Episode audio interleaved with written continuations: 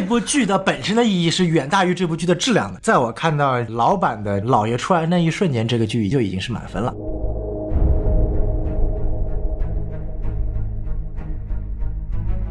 好，欢迎收听新的一期什么电台，我是郭老师。大家好，我是王老师。今天和这个西多老师在一起啊，非常高兴。不好意思，我是 Jackie 老师。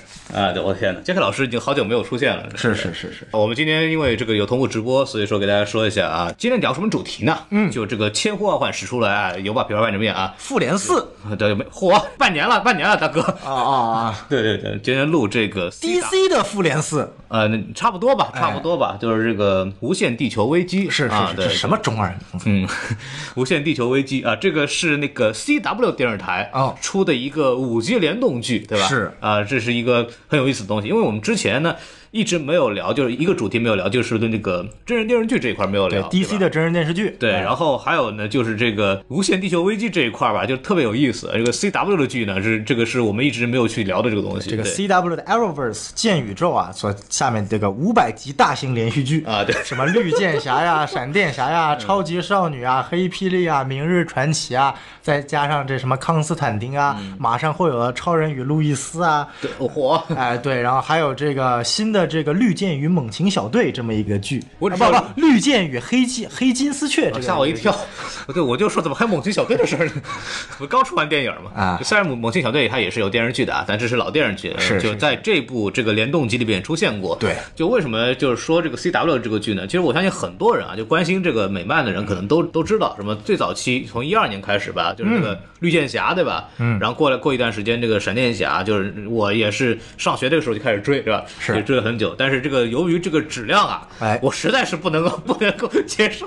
后来很多剧呢开出来，可能追两季我就不追了，像绿箭侠我追到第四季，然后那个闪电侠追到第二季，然后我我都受不了了，后来就没有追。但是呢，在我们不断的疏远它的时候呢，这个 CW 宇宙啊，这个 进行了虽然不能说是翻天覆地吧，但是做了很多很奇怪的东西。是对，然后就会发现，随着这个超少女啊，包括这个明日传奇啊等等，这个黑霹雳那么一开，就慢慢形成了一套自己的这个体系，然后终于有条件啊，做了一个应该在美漫历史上第一个大事件，叫《无限地球危机》，是就把它搬上这个电视剧的这个荧幕了。相对比咱们这个 DCEU 到现在为止连这个七巨头都没有凑齐，别提了，DCU 现在已经属于 Arrowverse 一部分了。这个叫电视剧反噬电影啊，漫威好好学学。呃，天哪，就反反正嗯，就非常非常非常蛋疼的这么一件事情啊。所以呢，就无数这个 DC 粉丝就发出感慨嘛，就是华纳不勇敢，CW 才勇敢。是是是啊，对我们觉得也很有必要，就是聊一聊这个剧，因为最近那个正好这个疫情在家没有事情干呢，然后也对也看了这个五 G 联动啊，这个是很早以前这个什么五 G 啊，五 5G 牛逼了哎，华为牛逼呃！哎，我党费这波齐了。然后 IG 牛逼什么乱七八糟都都在一块儿。对，我说回来就是说这个啊五 G 联动嘛，然后那个这个我们群里面有个叫孔宇的这个群友啊，早在一月份的时候就给我发了一份这个五 G 联动的这么一个核简版。哦呃就是厉害了因为它本来是这个 CW 的五个剧的这么一个呃每集出一个集，哦然后来并成一个故事嘛，然后呢就会有很多重复乱七八糟的东西，然后他给我了一个完整的这个剪过的，掐头去尾，不留当间是没了那就。对非常厉害，给我发了一份，然后我就看了一看，我觉得还是一如既往的烂啊。对对对，但是。主要是关键情节，我早在两个月前已经跟孔老师剧透过了。对，那《魔枪地球危机》漫画我也大概知道是什么什么故事了，反正应该差不多，但是感觉确实很敢想。然后我觉得 DC 也是我们比较喜欢的这个主题，那我们就一块儿聊一聊。小宋很早就跟我跟我聊这个事儿了，对然后呢，这个复工前的最后一天给大家录这个节目，然后我们要按照进行这个基本的这个信息介绍，对吧？好，这个《无限地球危机》呢，就是是 CW 做的这个联动剧，它分别是由五集构成的。嗯，就首先是超级少女第五季第九集，蝙蝠女侠第一季第九集，闪电侠第六季第九集，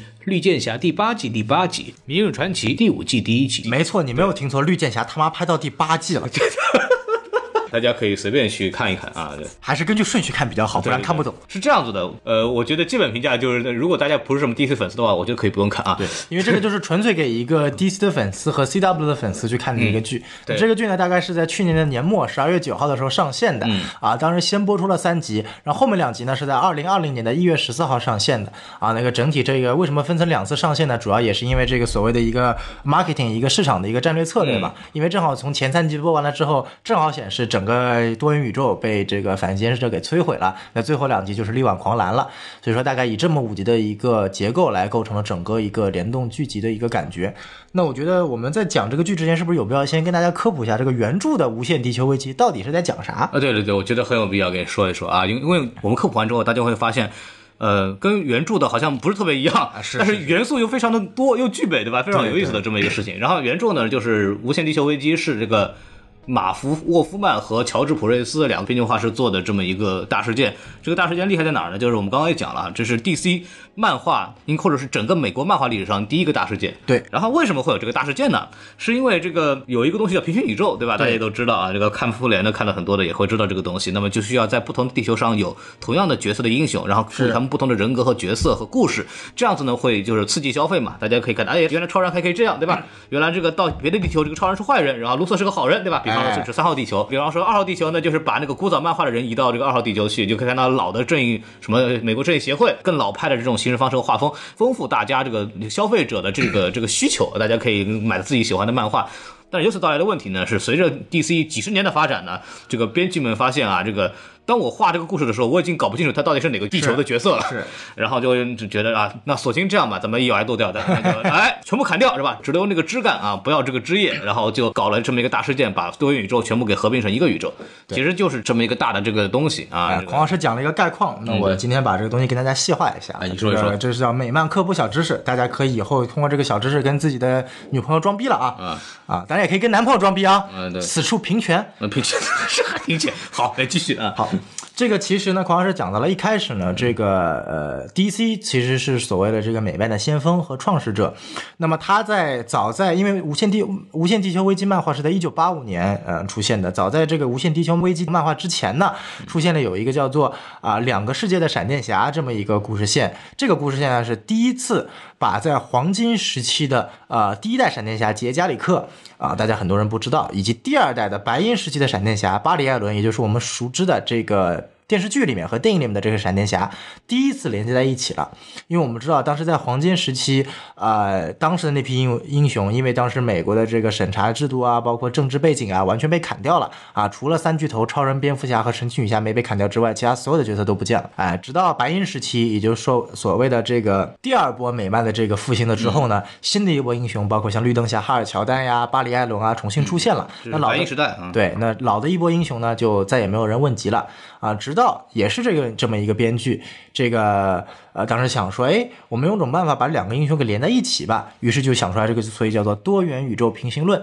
那么我们当时所知的这个地宇宙呢，其实最早出现在我们认知的，就包括超人把这个车砸爆的那个动作漫画第一期啊啊，以及蝙蝠侠一开始那个戴着紫手套的最早的那个侦探漫画第二十三期，以及蝙蝠侠刊物第一期，他们都不是我们所熟知的。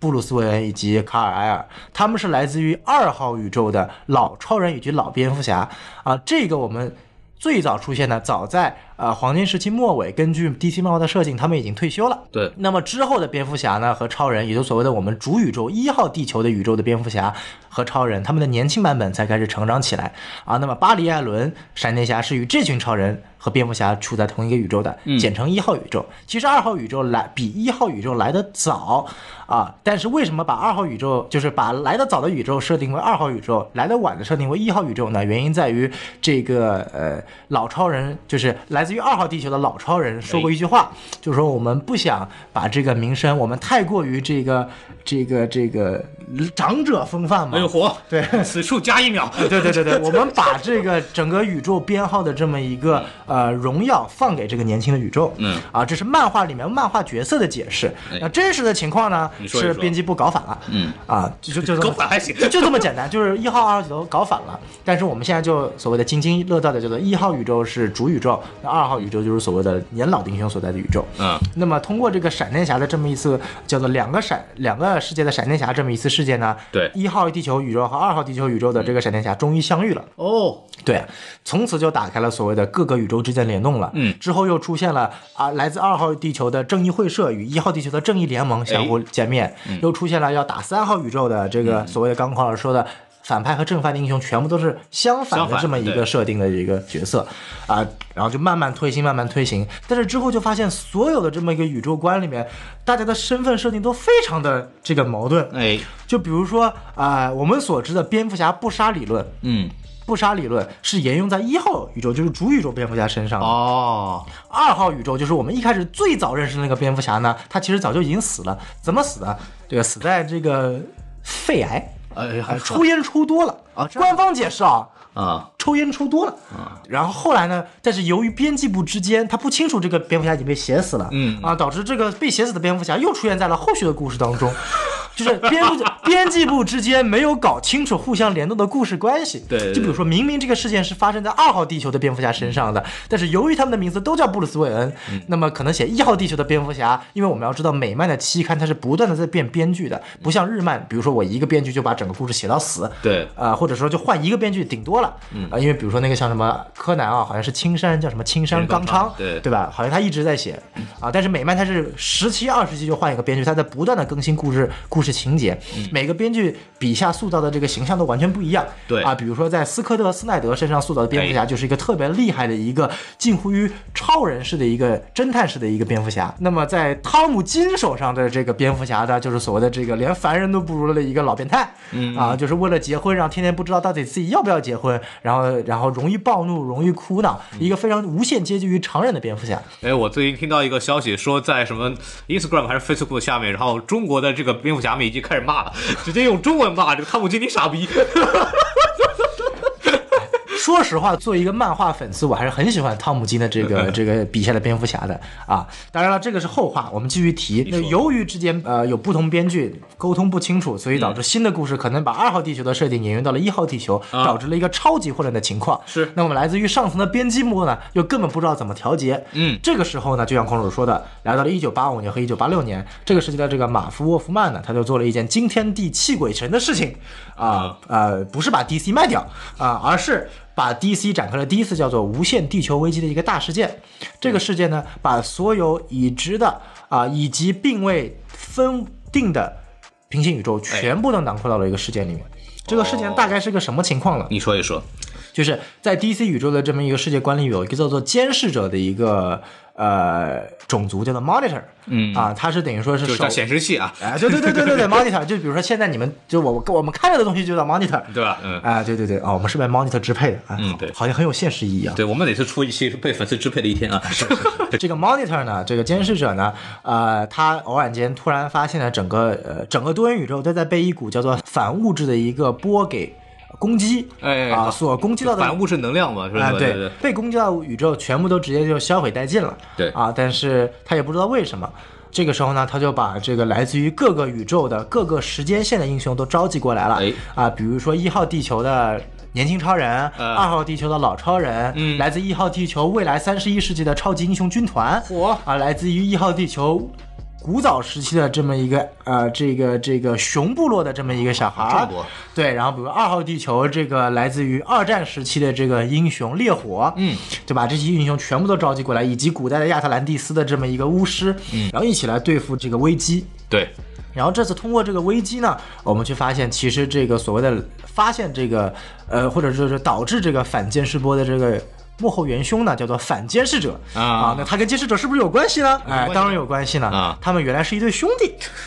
什 什么什么玩意儿啊？这个是什么？就是这个跟绿灯侠的这个有关。我们知道，就绿灯侠呢，这个种族叫做这个守护者，哎，就嚯！是它叫 Guardians，叫做宇宙守护者啊，不不是那个 O A 星上那个守护者，对对对就是啊，不是 Guardians of the Galaxy 啊啊，它不是银河护卫队啊。串场牌了，对对对不是那个。那个这个 DC 的更牛逼，它叫 Guardians of the Universe，啊，是宇宙守护者，不只管银河系。嗯对对对它是一群小蓝人。呃，小老老头儿的老头，对对对，老小蓝人，嗯啊，然后呢，就是他们是掌管所谓的绿灯军团的。哎那么这个小蓝人呢，在远古时期，他们属于这个宇宙中最古老的种族。嗯，他们之间有个科学家叫做卡隆纳，哎呃，是一个非常有见识的科学家。他为了一睹在宇宙初期的这么一个宇宙诞生的一个过程，所以就造了一个时间机器用来窥探宇宙。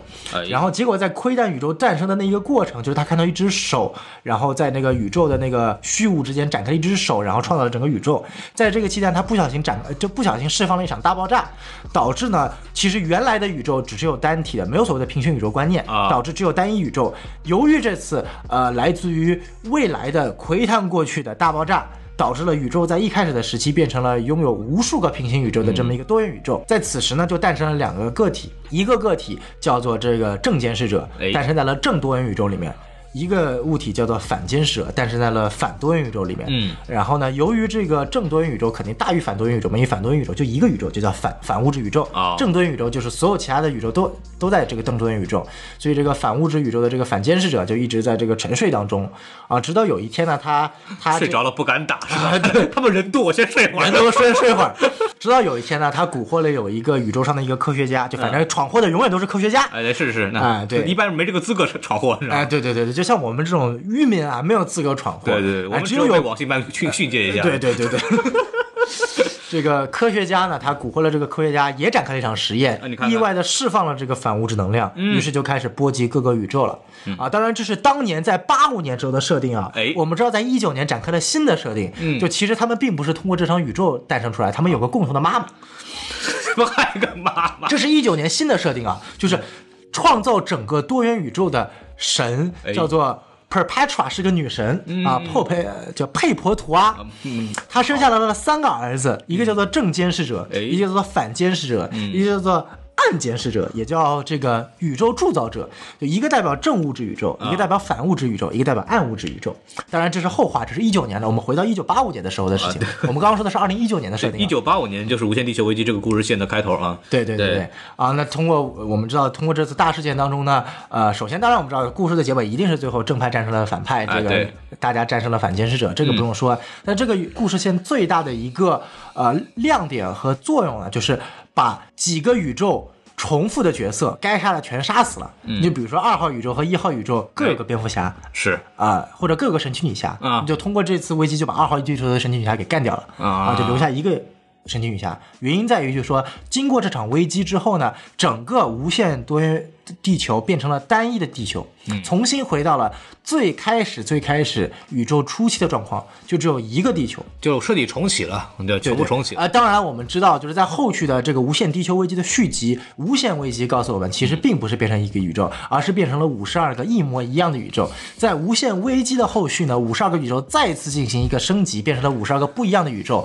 然后又经过一次危机，叫做闪点以及这个重生。啊，以及最终危机展现到了现在这个我们叫做新五十二多元宇宙，以及这个最新的这个 DC 重生多元宇宙，啊，在最新的这个世界观设计当中啊，最开始的无限地球危机所在的宇宙、临时所在的宇宙、无限危机所在宇宙、新五十二所在宇宙，全部能控在一个很大的无限宇宙当中。当然这是后话，我们不提，我们只提这次无限地球危机所造成的一个影响。这个这个就是就所谓就随着编剧随便来编就好了，就是对当我们有能力拓展的时候，我们尽量多拓展一些，就是这样，永远都是这样，就是他们一开始会在一个地球里边做文章，编到后来发现空间不够，是吧？我们需要更多的读者要关注我们，那只能往外编，那就会对对编编大编大，编到很大以后收拾不了以后，再弄大力把它变小，这个已经成了一个美剧美漫里边的常规套路了。对可以说，无限地球危机这个事件是开开启了就是美漫的一种就所谓的宇宙扩展模式吧？对，就是《无限危地球危机》开展了 DC 以及美漫史的三个套路。嗯、第一，遇事不决大事件。对对,就是反正是什么时候销量不行了，DC 整个宇宙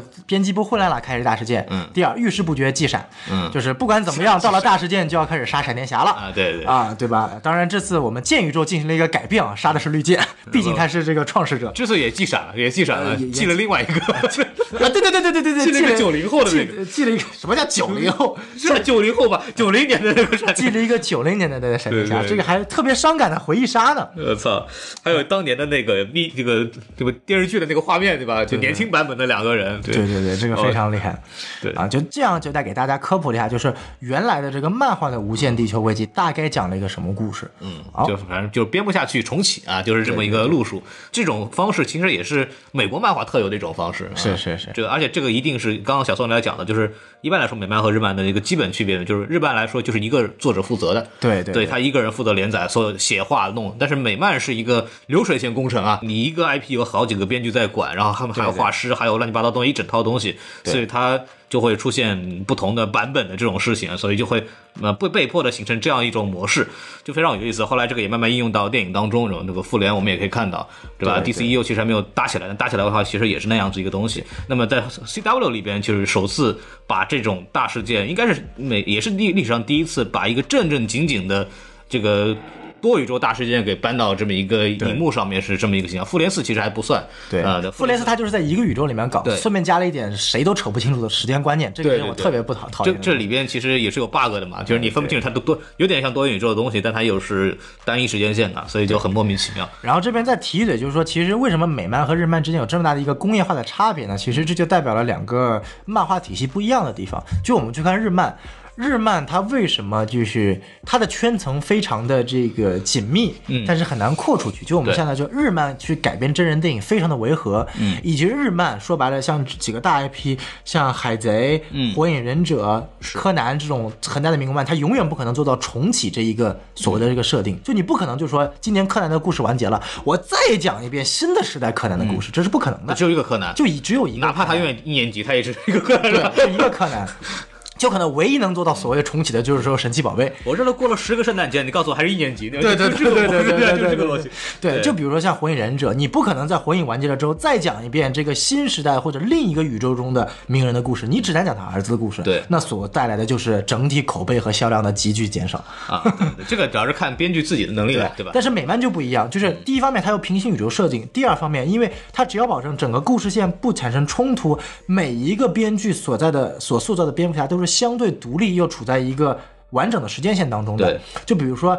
尽管汤姆金塑造的蝙蝠侠与斯科特·斯奈格塑造的蝙蝠侠不一样，但是他们在整个世界上是属于同一个蝙蝠侠，他们经历这个同样一个事情。嗯，但是在销量上，比如说，如果斯科特·斯奈德写得好，他单行本卖得好，我可以以斯科特·斯奈德的名义卖出他的这个这个完整版，然后最后做出一个最终版以及收藏版。T.K. 汤姆金卖得好，我就可以做出一个汤姆金的一个完整版，一个收藏版，就等于说他保证了。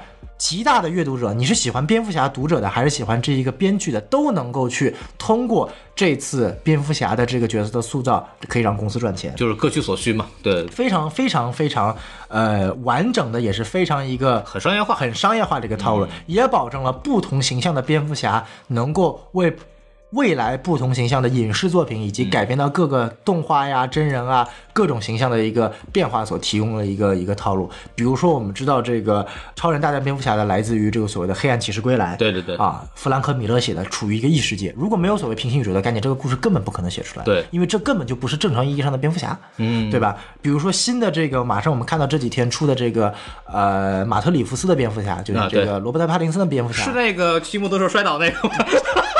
骑摩托车？他为什么会骑摩托车呢？这个这个概念就来自于呃新五十二这个重启之后呢，斯科特·斯奈德写的蝙蝠侠元年的故事。啊啊，这个就是他面对这个漫画情节，是他面对谜语人占领了哥谭市，然后蝙蝠侠这个这个这个呃帮助跟市民一起颠覆谜语人的这么一个呃统治。当然了，电影剧情肯定会改，但是肯定会沿用了相应的素材。而且那个蝙蝠镖，我好像听说是拿他父母被杀死的那个那个枪来改造那个蝙蝠。这个是由这个微博的某个 DC 小编自己提的，根本官方没有任何、啊没有说是吧就、嗯这个梗呢是在。侦探漫画一千期，今年的这个七十五周年，侦探漫画一千期确实有有一个异界故事，就一个小故事有提到，就说蝙蝠侠身上的这一块标志 logo 上面的这块板呢，是由他们当时枪杀他父母的这个枪所融在一起，然后最后铸造的。啊但是并没有在正统故事上，也就是说。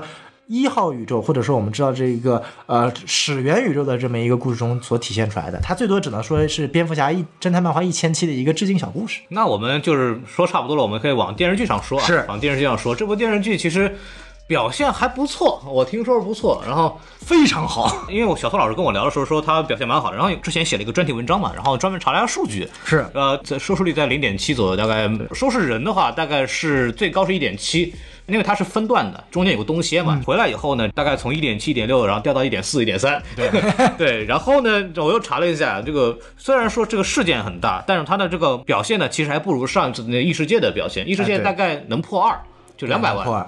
能能能破两百万，比较好的这么一个成绩，但这个感觉其实虽然说感觉真正很大，但是实际上的这个评分呢也没有我们想的那么好。对，然后呢，从这个评分上来讲，那个豆瓣是把它五 G 当做一个单独词条放，是七点六分。就是豆瓣会把每次这个豆瓣不知道是估计有这个粉丝啊，嗯，他这个豆瓣每次会把单独的每次的联动集，包括我们知道第一除了第一年打旺达尔赛维奇只有两集没法成为一个联动集之外，从后面的这个叫做入侵打这个叫做支配者，就反正什么什么是监视者。守护者、支配者就支配者，然后到后面是这个地球差的危机，打这个纳粹超人，呃，纳纳粹的那个平行宇宙。到去年的这个异世界 Elseworlds，把这个歌坛的蝙蝠女侠给引进去了，这也是为什么估计销量能够提到这么高。到今年的无限地球危机，豆瓣都会单独拿出来当做一个这个电影词条。M D B 的话，它其实是按照分级打分的嘛，对，然后大概。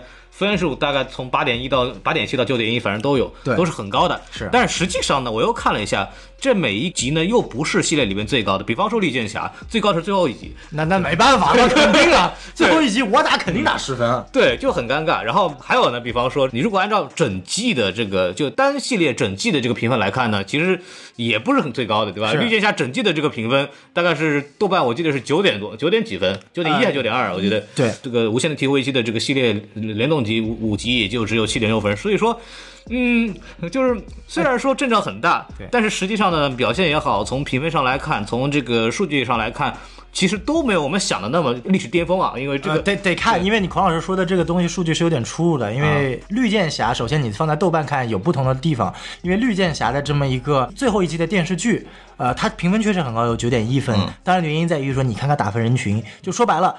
看的人都是追到这个剧，追到绿甲粉丝必定打高分；不看的人根本连这个词条管都不会改。嗯，所以说这个九点一分肯定就是说白了粉丝打的高分。嗯，那至于为什么《无限地球危机》分数在七点七分呢？因为它本身只有一个五级联动的阵仗比较小，它这个打分你所谓的这么一个门槛很低，任何一个只要是五个剧集的粉丝都可以去打，所以说它肯定会稍微向低一点。然后我们去看 IMDB 的话，呃，确实五级的分数会偏高一点点，但是这五个单集的分。分会偏高一点点，但是就像黄老师说的，绿箭侠当然当时整季的最后一集一定分数是最高的。对，所以说我们可以看到，就是说这几个剧光从评分角度来看的话，是属于高，但并不一定是最高。对，就跟我一开始期待的会有有差距。对，当然后来我看完以后，我也非常理解，因为，嗨，确确确确实。这不怎么样，不怎么样。我是这么，我依旧这么认为啊。你先吃个苹果吧。啊，我不吃，我看你已经手里往上掏了好多次了。不，不是，不 不，我因为我想讲，就是我们今天最主要的内容不是去讲这个电视剧在我们眼里看的好不好，而是去通过这个电视剧去给大家科普相关的知识，给他讲讲这个大概是怎么回事。对对对。然后给大家说一下，这个策划人叫那个古根海默，这个人呢就是绿箭侠的创剧人之一。是。然后呢，负责之后的我所有的大联动，因为他绿箭侠算算元老了嘛，对吧？对对对。后来负责所有大联动的这么一个编剧，然后。这个项目呢，也是他牵头做的这个事儿，就到底是谁勇敢？他勇敢，对，真的是他勇敢。然后我们之后会讲到很多关于他的故事，因为我们查资料时候看到很多他的接受采访的时候来讲的整个的这么一个制作过程，反正非常有意思。然后那个说一下这个电视剧啊，电视剧本身，然后先打个分吧，小宋老师。这个很难打分，如果五分满分的话，对于我一个粉丝来说，必定是五分的，这个是无话可说的。因为对于他来说，这个剧的整体水平和质量如何，其实对我来说已经没有意义了。在我看到这个老版的这个老爷出来那一瞬间，这个剧已经就已经是满分了啊！好，所以说对于我来说，是凯文康瑞书一出来，只要凯文康瑞书一出来，这个剧已经是满分了。就说白了，从这个剧一开始八九年版的那一瞬间，那个记者出来，对我来说就已经是满分了。OK OK OK 啊，直到那个 DCEU 的 Ezra Miller 出来的那一瞬间，我就直接已经是爆分了的一个节奏了。就对我来说，这对于美漫的漫迷来说，它的历史意义可以说比复联四要大。复联四它的意义在于说，把一个所谓的真正在电影层面，把一个漫画的一个单宇宙做到了一个极致。但是说无限地球未知真的是从漫画层面，把一个漫画的一个多元宇宙观念做到了一个在概念上的一个。极致，并且它有很大的现实意义，在于说把以前很多的，不管是 CW 出品还是 DC 出品的，嗯，电视真人影视剧全部都融合在里面了。不管是呃这个客串也好呀，露脸也好呀，还是有剧情也好啊，这我觉得是特别特别不容易。我做了一个统计，给大家稍微可以播报一下啊。啊，呃，大家汇总了哪些电视剧？首先，一九六六年版的这个蝙蝠侠电视剧，对吧？对就是这个超级搞笑版的蝙蝠侠有罗宾那个蹦吧。对对对对对对 大家可以看到那个很多扇脸的表情包，就是这个这个从哪出来的。然后，一九八九年的这个蝙蝠侠，对吧？这个蒂姆·波顿的这个电影《蝙蝠侠》迈克尔基顿的那迈克尔基顿的，对，然后一九九零年的这个什么闪电侠，对对九零后的那个闪电侠啊，就是属于拿去祭天的在这里边，对，也就是在我们新版的闪电侠里面演了这个闪电侠的爸爸，嗯，演了这个二号地球的杰加里克对。啊，这么两个角色的对，然后也演了这个，就你后来也是通过这个异世界的时候也进行客串嘛，不是？他也进来作为九零年的闪电侠，对然后完了以后，两两千零一年的有一个电视剧叫《超人前传》，对 Smallville 这也是之前最成功的这个超级英雄美剧，这对样这破剧拍了十几集，对对。然后还有二零零二年的一个电视剧叫《猛禽小队》，哎，没错，它就叫猛禽 Birds of Prey，但跟哈利奎因没有一点关系。对，但是里边呢会有那个 Huntress，就女猎手，啊，它里面的设定是跟是蝙蝠侠的女儿，Huntress 是蝙蝠侠的女儿，就是哦。这个海伦娜·韦恩。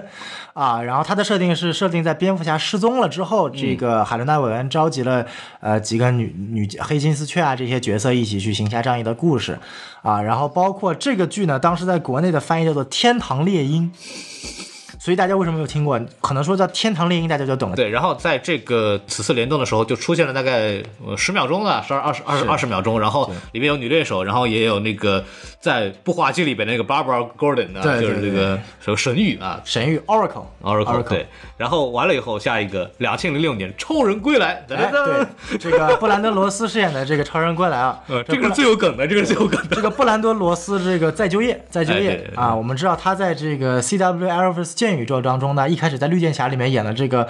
呃，一代原子侠雷帕尔默，对啊，然后后来呃转到了这个明日传奇，成为了这个谐星传奇的一大 一传奇的一大谐星，呃，对，真的是谐星传奇的一大谐星啊。然后因为这次这个无限地球危机呢，也圆了布兰登罗斯的一个梦想，就是再次饰演超人。当然，我们知道，就是零六年版的这个超人归来的这么一个超人呢，与我们最熟知的这个克里斯托弗里弗饰演的这个一九七八年唐啊、理查德唐纳导演的这个超人归来四部曲呢，是同一个超人。嗯，所以说，也就是说，无限地球危机再次创造了一个历史，它让第一个角色是真正意义上的在电影与电视剧里面同时担任了主演的角色，这样一个同一个这一个超人的角色，并且快了将近有三十年到四十年的时间，这是一个非常非常非常厉害的一个举措。所以说呢，目前为止我们可以看到，在这部系列里边出现了三个超人，对吧？刚刚我刚刚提到的这个 Smallville 这个里边的这个克拉克肯特，对，虽然他已经不是超人，但他还是是这个角色了。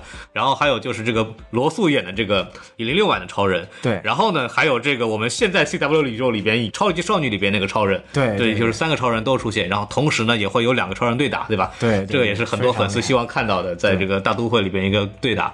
然后完了以后，这个一六年那个电视剧叫路西法，对吧？我觉得这个电视剧呢，我觉得是这个客串是我个人觉得会让粉丝最为惊讶的，嗯因为不管前面的电视剧也好，首先，呃，你像这个老版八九年电影的蝙蝠侠，它本身就是一个纯粹的一个小客串啊纯粹的一个类似于叫做 cameo 啊，对连角色出来互动都没有。嗯像其他的这么一个闪电侠呀、超人前传呀、猛禽小队啊，他们本身就属于 CW，嗯也没有什么惊喜的。对啊，路西法呢惊喜在什么地方？第一，它本身这个剧还没有被砍，依然在联动。嗯它在 Fox 电视台播出了三呃播出了三季之后呢，对被 Netflix 给收了，啊播出了第四季，并且正在筹办了季中剧第五季的这么一个制作过程当中呢。然后曾经呢，在一九年拍摄的过程当中呢，有消息爆出来说，路西法的这么个演员 Tom Ellis 曾经出现在了这个《剑宇宙：无限地球危机》的片场，在那个加拿大的温哥华 Vancouver。啊，啊，然后呢？结果呢？当时这个演员推特上亲自承认说：“我没有参加联动集，不可能参与的，怎么可能呢？我就是过去看个朋友，我们都不是同一个电视台的，怎么可能参与呢？扯淡哎，啊！”然后，然后真香，真香，真香，真香，真香！就在出来的那一瞬间，我相信真的所有人都在都在惊叫，因为为什么？首先第一点，它的意义非凡，它不仅仅代表了客串，哎，客串的角色是什么？路西法的角色和康斯坦丁的角色客串了，这两个角色有互动了。这意味着什么？我们要知道，康斯坦丁这个剧本身也是在 NBC 的剧啊，它这个 NBC 剧一季完结了之后呢，被 CW 给呃不是被 CW 给收了，而是这个演员呢，就等于说演员加入了 CW，等于说默认这个康斯坦丁这个剧跟 CW 的 Arrowverse 宇宙也是在同一个宇宙啊然后这个演员呢。通过有一次在绿箭的这么一个剧集的客串，然后之后成为了谐星传奇的这个传奇演员。我们知道，在漫画里面呢，康斯坦丁和这个路西法都属于 DC 厂牌下面的这么一个魔法厂牌，或者说黑暗系厂牌 Vertigo 下面的一个角色，啊，他们是属于更加紧密的角色。这一次让两人的对话也是一个从漫画到电视剧的一个非常非常符合漫迷心中的这么一个呃。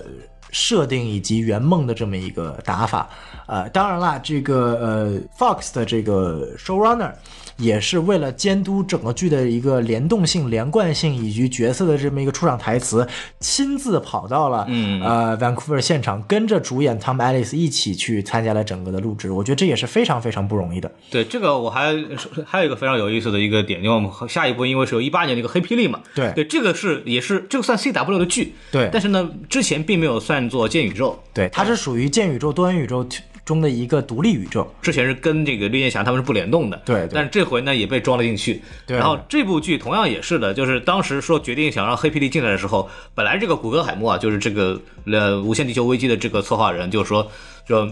因为拍的地方呢也相隔很远，因为那个剑宇宙在温哥华，对吧？嗯。然后这个黑霹雳在乔治亚州，对就乔治亚州，然后就在一个是加拿大，一个是美国嘛，隔得还挺远的，就然后就说本来加拿大和美国隔得远吗？加美国南部和加拿大就隔得远啊，对吧？是然后呢，就说，哎，那我们啊，路途很遥远，是吧？然后呢，大家之前也没有见过，要不就这次让他稍微出现一下，就露个脸，大家就 OK 了，对吧？就可以了。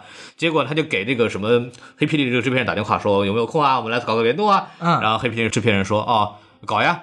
那么，既然这是第一次和这个剑宇宙联动呢，嗯，那我们既然连的话，就连的质量高一点，那么我们就不要客串了，我们就什么搞个什么重要角色吧。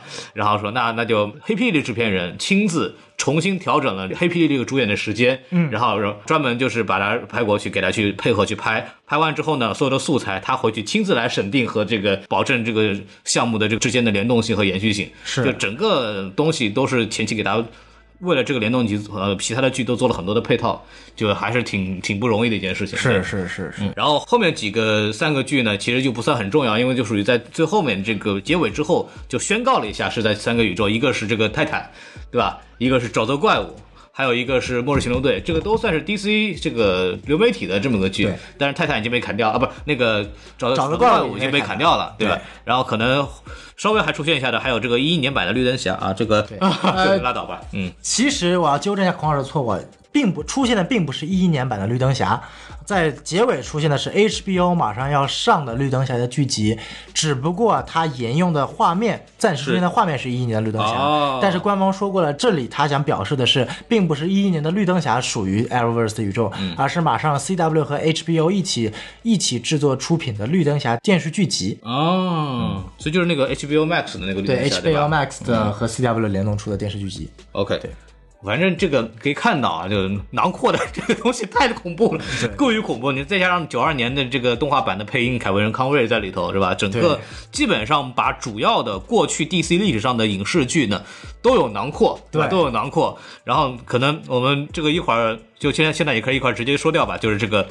这个艾泽拉米勒的这个事情，对对对，这个也是应该是这个系列最爆眼球的这么一个事情，因为我相信很多人其实并没有追这个剧，但是呢，应该也在这个微微博啊什么的看到那个片段了，嗯，就是艾泽拉米勒和这个格兰特古斯丁两个闪电侠的互动啊，对。对，很多这个短片里边都已经大家可以看到，然后这个就非常有意思了，就是这个是大家想都没有想到的。一般来说，这个 DCEU 和这个 CW 过去一直泾渭分明的，从来没有人说过这两个宇宙会有任何的关系，对，包括从画风也好，一个是喜欢皮，关键是电视剧和电影在理论当中是不可能联动的。这个尤其看看这个凯文·费奇的举措，就在他眼里，漫威就尽管都属于 MCU，但是什么 Netflix 出品啊，还有什么像这个 ABC 出品的这个《神盾局特工》啊，根本就是没有资格进入 MCU 电影宇宙里面，露脸都不会给你露。但虽然说啊，就早期的时候其实是有联动计划的，对吧？哎对。对，包括西凤女士啊也客串过，这个这个对，但是后期因为这个两边的这个逼格差的越来越大，他唯一能做的就是说，让某些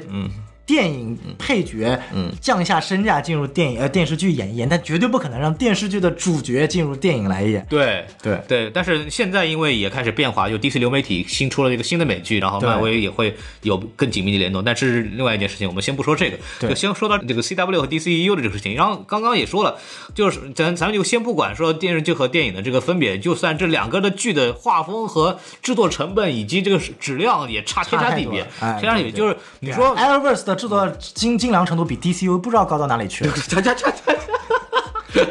哎呦我的天呐，这个经费啊不能比，对吧？是就是你说你说如果按照级别来说，就是 HBO 的守望者，你说哎这个跟这个 DCEU 联联动一下，说这好，因为 HBO 拍出来就是电影级别的质感。对对但是实话实说讲，他们联动，我觉得我觉得是可以接受的。是就是这两个弄怎么弄到一块儿，简直是太太夸张了，对吧？那所以就很多人都疯了。然后这个事情好玩的在于什么呢？这个东西倒不是说。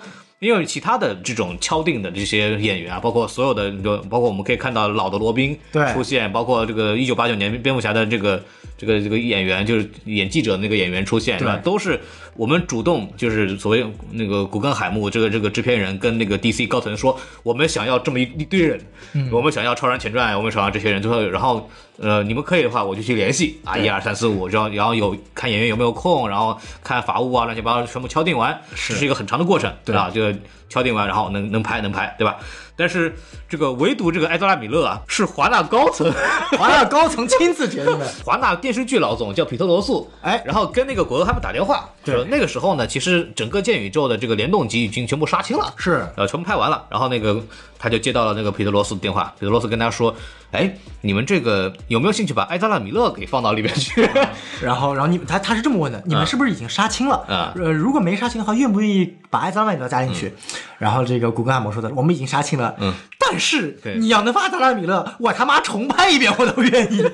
他说只只要你敢，只要你敢给他让他来，嗯我就可以塞得进去。那这这这就你看最后成本也确实发现那个片段就是他妈硬塞进去的。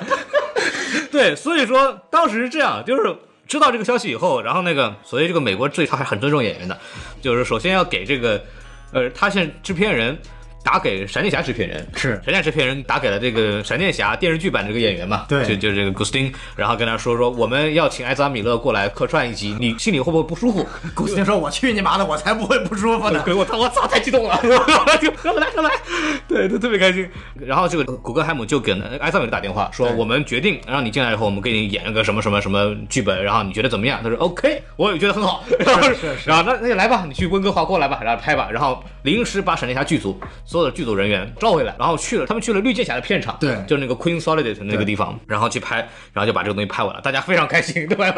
艾萨拉米勒也非常高兴，然后就可以纯粹就是就粉丝向的一个玩耍类型了。对，但是这个其实从这个电视剧的这个制作角度来讲，是一个很大的事情，就从以前从来没有出现过。是，然后这个会造成什么样的结果，其实也也非常有意思了。这个就并不知道说会是一个什么样的后果，但是这个玩的真是太太溜了，太大了。对，不过有一点就是，呃，根据影片中的剧情，我们可以知道几点。第一是 DCEU 版本闪电侠知道自己叫闪电侠，是电视剧版告诉他的。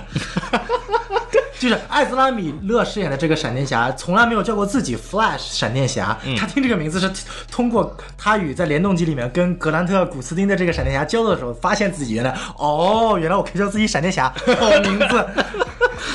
这是第一点。第二点，通过他们的对话可以发现，就是说 Arrowverse 它是一个多元宇宙的世界观观念。嗯，DCEU 所处的这个单体宇宙，并不在 Arrowverse 的这个多元宇宙世界观观念里面。为什么？因为呃，他那个时候发生的场景是，反监视者已经把所有的宇宙，除了一号宇宙之外，所有的宇宙都给吞噬光了。嗯，也理就理论上来说，DCEU 如果处于 Arrowverse 这个宇宙，它也被吞噬掉了。嗯，但是通过那个对话，你可以发现，就是古斯丁那个角色还问他说：“你为什么还会在这？你宇宙没有被吞噬吗？”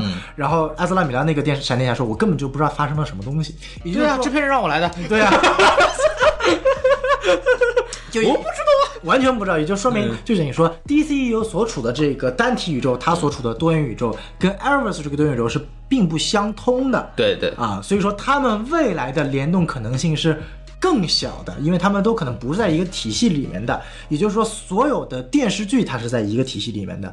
可能未来 DC 想干的事情就是把所有的电视剧所在宇宙并成一个多元宇宙。但是，嗯，来都来了，来都来了，来的要，因为我听到另外一个消息说，有可能会在下一季的闪电侠里边也会看到埃泽拉米勒的出现。这个我就不清楚了。但是当然了，这个无可否认的是，这个行为也对为闪电侠单人电影造势是有帮助的。没错没错因为闪电侠单人电影已经说得很清楚，基本上就是改编闪闪点。嗯，因为闪点说白了就是去圆很多 DCU 目前已经犯过的错误。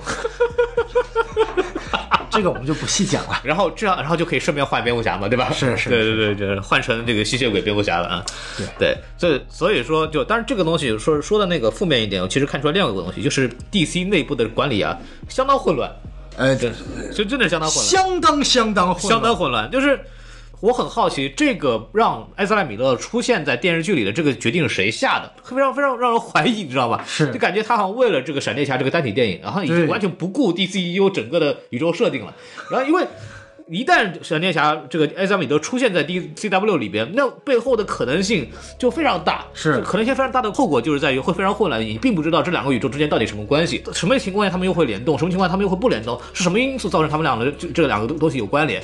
他能进去，那么其他人是不是也能进来？对然后那么 DC 电影和电视剧这个巨大的成本的这个壁垒和制作壁垒就这么轻易被打破吗？对对，呃很多东西要考虑。那么在这种情况下，他们突然做了这么个事情，当然是一个创举，但是背后带来的这个这个问题其实是更多的，其实是留在整个闪电侠解决。因为当时有人采访古根海默说。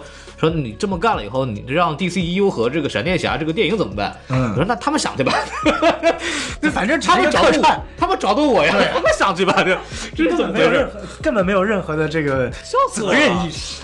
呃，我觉得是存疑的啦。然后我一看，我觉得这反而是一个混乱的体现，因为在凯文·费奇的控制下，漫威绝对不会干这种事情。对对对，他一定是把所有的故事线卡得非常准确和严丝合缝，包括你电视剧和电影的联动，一定一定也是有紧密相关性的。是就这个纯粹就是东一榔头西一棒子，就跟现在 DC 干的这个事情非常非常像。哎呀，我们开始，我觉得我们先说外延说了半天。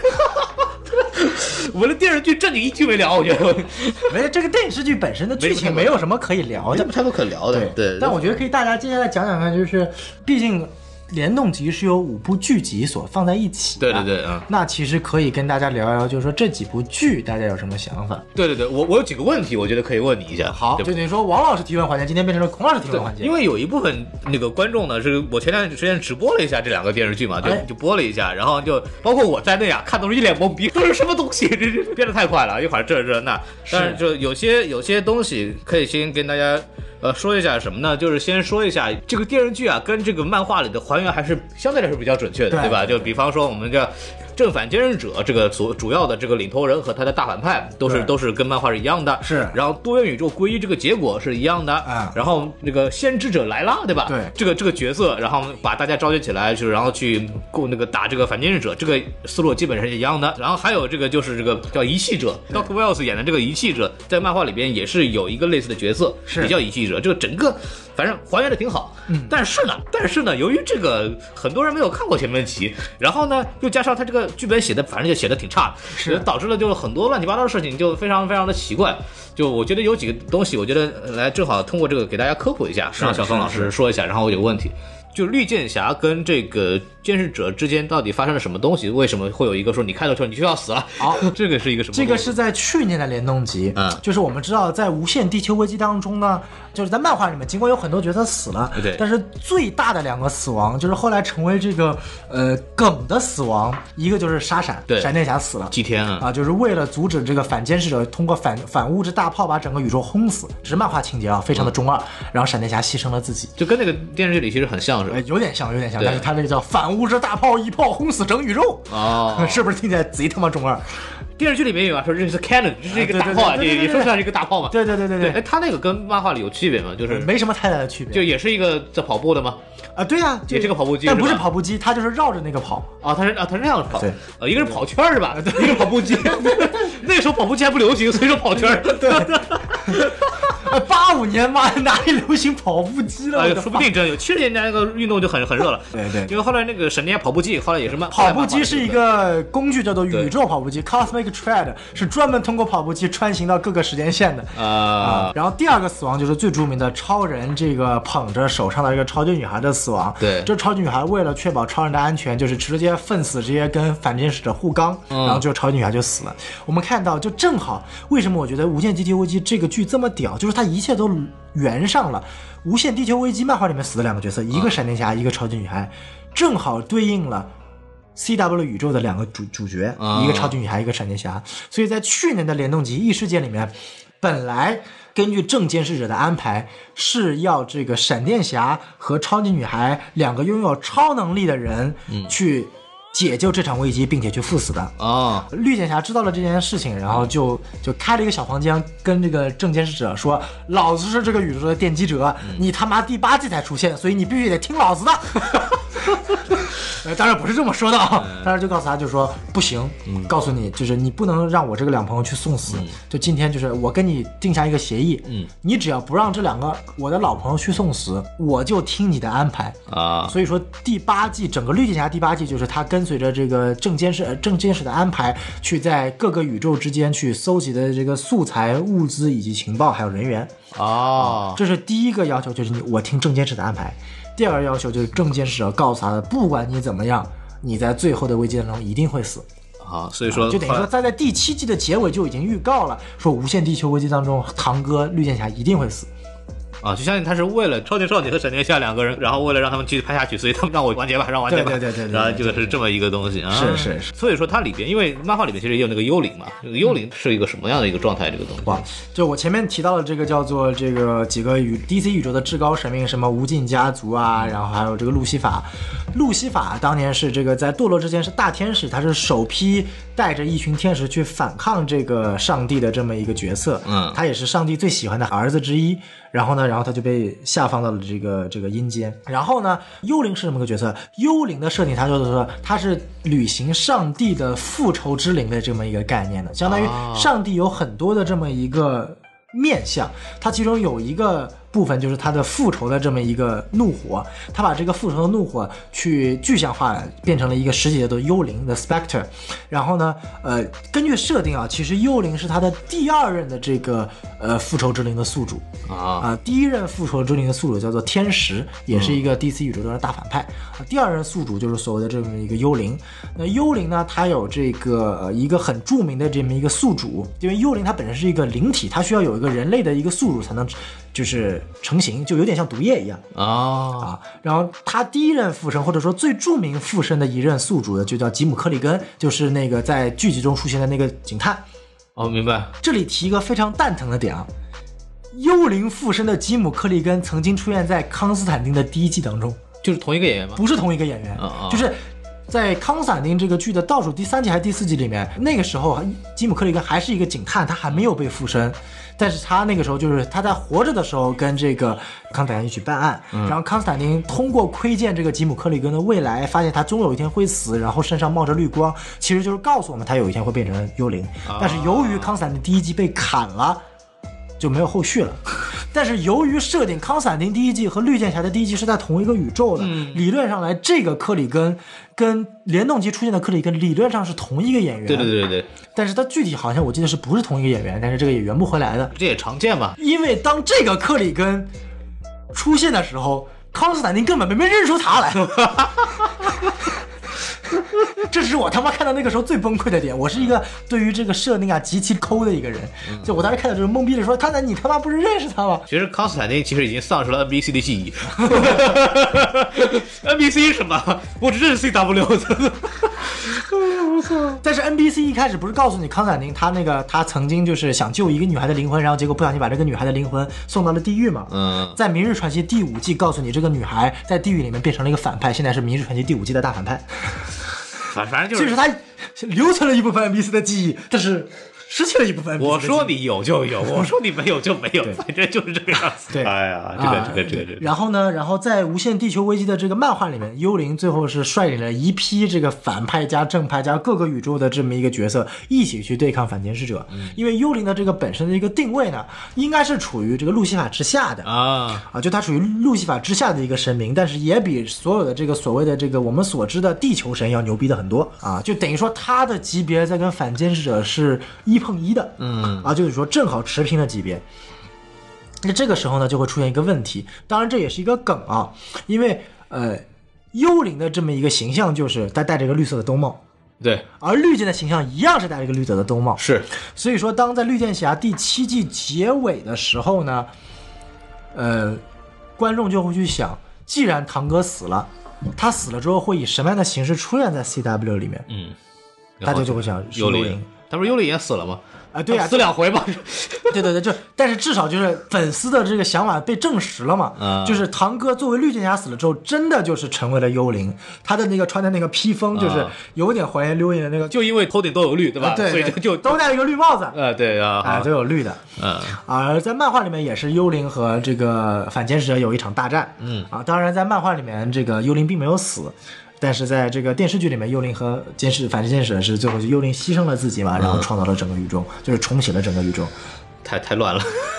就等于说电视剧在某种程度上说是非常的忠于原著的，在某几个精髓方面，但是在很多的细节条件上是完全不同的。对我其实感觉下来，就是美漫这个，尤其是早期的这个美漫啊，就是大家不要对美国漫画的期望过高，哎特别是早期的美国漫画，是它就是一个给儿童看的一个比较通俗的这么一种。现在漫画也是给儿童看，对，确实是，但是现在漫画就比如说有些蝙蝠侠那种啊，会嗯做的比较。精彩嘛，情节会更精彩，然后对话会更精炼，甚至有像这个《守望者》这样的叫图像文学，不只说是我们常规意义上理解的漫画，嗯，但是在早期的漫画呢，其实虽然我们一直说这个无限地球危机这个大事件多么的伟大，多么具有划时代意义，是但它实际上它的剧本的水平呢，就故事整个规模啊、体量会更精彩，会更好。但是大的主要逻辑啊，这个跟电视剧里演的其实没什么区别，就是你要觉得。呃，不太舒服呢。基本上漫画也就是 差不多。这部剧的本身的意义是远大于这部剧的质量的，对，对这这个是关键点。就比方说这个遗弃者那个 Nash Wells，就是他是怎么会变成那个样子？就是博士这个演员啊，这个他每一季都出现，然后每一季的角色又不一样，你知道吗？啊我知道所以他这个这个博士整个这个演员的这个角色到底是一个什么样的变化？然后怎么会变成现在这个样子的？就是我很懵逼，真的很懵逼，你知道吗？淡定，淡定。首先我说过，就是在漫画里面，刚刚简介漫画的时候也说过，就是反监视者是通过蛊惑一个科学家才让他复苏的。哎这个科学家就是 Nash Wells 在这一季当中演的这么一个呃角色啊这个角色就是穿着这个绿色的一个铠甲的这么一个角色啊、然后至于为什么让 Nash Wells 来演这个角色呢？就是我们知道，就是本身在漫画里面这个角色就是一个单体的一个角色，他是处在一个呃未知的一个平行宇宙的角色，但是在漫画，但是在电视剧里面，由于 Nash Wells 的这个演员他很厉害，哎他演技特别牛逼，嗯他还能导演，他也导演过闪电侠的某几集。他还是编剧呢。对，他在闪电侠剧集里面每一季都会饰演不同的角色。第一季演的是这个逆闪电，第二季演的是某呃二号地区的博士，第三季演的是就每一季都不同。所以说，呃，CW 的官方就把。这两个角色的这个设定做了一个融合，呃，在最新一季就是第五季的 Nash Wells 所饰演的这么一个平行宇宙的 Doctor Harrison 的角色呢，在末尾受到了这个反监视者的蛊惑。他本来是去想去调查监视者的洞窟，但是莫名其妙受到了反监视者的蛊惑，成为了一个他现在这个绿色的这么一个角色。嗯，因为我记得他还演过第三号宇宙还是哪个宇宙的闪闪电侠？第二季里边有一集说，呃，回来以后，然后大家说、啊你不是那个你不是逆闪吗？你不是已经那个完蛋了？你怎么又回来了？他说，哎，我不是，我是另外一个宇宙的闪电侠，这个非常牛逼啊，非常牛逼。对对这个，但是闪电侠这个非常乱，因为他有时间穿越啊，那就还有什么萨维塔一堆东西，一堆神速者，然后 Doctor Wells 这个演员呢，他又是编剧，所以老给自己加戏，是然后演技又好，所以他每次演那个角色都有点不太一样啊，就非常有意思啊。然后下一个问题就是哎路西法，哎路西法那个跟康斯坦丁跟那个 Digo 说说你跟我那个哥哥很像，哎，这个黑哥哥到底是这个手是谁？就是在路西法的电视剧当中，他不是这个大天使嘛？他有个哥哥读法比较奇怪，叫 Amanda 的 Deal，就确实比较奇怪，就是所谓大天使。就是 DC 的漫改涉及到天使类型的角色都很奇怪。嗯，呃，在康斯坦丁，他其实那句话不仅仅是对 Deagle 说的，也是对康斯坦丁说的。在康斯坦丁自己的美剧里面呢，康斯坦丁也有一个天使的朋友，叫做 Manny。尼也是一个黑人天使演的，就反正天使不知道为什么都得让黑人演。对，然后呢，呃，在路西法的美剧当中呢，这个呃，他的哥哥这个 Amenadiel 的这个天使的形象跟 Digo 很像，就是那个不苟言笑、特别这个一丝不就是很正经的这种感觉，高大威猛的角色。所以说这边也是进行一个调侃，就觉得说，哎，看到了第一个就感觉看到了我自己的一个天使哥哥一样。哦，这个意思。对，嗯，然后那个里边还有一个东西叫命运之书的，对。就我觉得这个东西是全电视剧最大的 bug，对。就 loser 想怎么改怎么改，就改到哦，我我现在以后就是这个七个什么楷模之一了，然后他咔就一写，然后我就是总统了，咔这么一写，对。对他他这个命运之书到底是一个什么样的东西？这个命运之书呢就非常神奇了，就是其实在。这部联动集就提到了两本书，嗯。一本是《命运之书》，另一本是就是监视者提到了他通过 Harbinger，就是那个呃第一个的老婆先驱者用的一本书，知道了谁是这个呃这个完人 Paragon。对第二本书呢，我先提一下，就第二本书指的就是 OR 星上面绿灯军团用的 OR 之书。啊啊 OR 之书本身已经是在单体宇宙中最高逼格，拥有预言一切单体宇宙的能力之书。但是呢，比起来命运之书，OR 之书可能只是属于一点点的。哦，命运之书是什么概念呢？打个比方啊，在 DC 的设定当中呢，我们知道有一个家族叫做无尽家族。嗯无尽家族所谓的就是在所有的神和人诞生之前的。七个具象化的一个概念，嗯，第一个就叫首先诞生的是命运，命运诞生了之后呢，他只干一件事情，就是拿着这个命运之书不断的书写下来整个世界的命运。嗯，第二个诞生的是死亡，啊，第三个诞生的是这个睡魔，也就是所谓的我们这个我们知道这个睡魔这个无尽家族系列的主角，啊，后面还有这个绝望，还有破坏，还有这个叫做欲望，嗯嗯。啊，总共是七个兄弟姐妹，他们代表了整个至高的这个 DC 的神明，相当于我们今天所有听到的这个叫做 DC 存在的神，什么雷神托尔呀、希腊神，就是神奇女侠的这个希腊神啊、北欧神呀，他们全部都来自于睡魔的梦境当中。哦。根据 DC 的设定是梦境当中产生了所有的神奇啊，然后神奇诞生了人类。啊啊，当然这只是一种解释哦。然后另外呢，呃，睡魔家族呢也跟路西法有关系，就是睡魔当年是勇闯过地狱。呃，这个在地狱里面嘲笑过路西法的这么一个一个形象。那这里回到讲到命运之书，那命运之书就是，呃，无尽家族的老大命运他哎拿的那本书。嗯啊。当然，它之后也会有很多的这个这个这个小版本啊、子版本散落在各地。但是《命运之书》就是说白了是可以无限改变任何命运的这么一一一本书。所以说，这个 Lex Luthor 说白了，他在这部剧里拿《命运之书》做的事情还是太低级了。就理论上，《命运之书》强到什么境界？直接写下来，反劫者去死，反劫者就死了。因为对比于命运所在的级别，反劫者者就是个渣渣。哦，但我就觉得，就完全在这个，在这个电视剧里面就是个就是个工具书，对，它就是个工具就书。是死亡笔记，然后就我觉得剧情圆不上去怎么办？这儿写一笔，对对，我就就靠什么玩意儿？就你们看那个路西法和那个客串的时候，他不就说过嘛？那个康斯坦丁说整个宇宙要毁灭了，路西法说关我鸟事。就等于说，在路西法那个级别的这一个天使恶魔级别的，是根本不受到反天使者这个所在的威胁的。嗯然后呢，但是命运和路西法是同级的。就说命运除了路西法所在的这几个天使大天使长无法掌管他们的命运，他们的命运是直接由上帝来掌管之外，命运是掌管一切生命的命运的。就比如说命运，你写一下，反正者去死他就死了，监视者去死他就死了，嗯，就很简单的一件事情。这就是 DC 的一个设定的层级的对比。哦，so this guy，嗯，然后还有一个东西，这个。这个 Argo 星是什么东西？超级少女她那个哥哥超人，这个这个是 Argo 星到底是发生什么事情？就是 Argo 星，呃，这个也涉及到这个超级超级少女这个剧情，我没仔细看，但是在漫画里面，阿狗市是呃克星的一个，我忘了是首都还是一个很重要的一个城市，是超级少女所在的城市。然后呢，因为在毁灭之前，，Argo 城是被那个呃。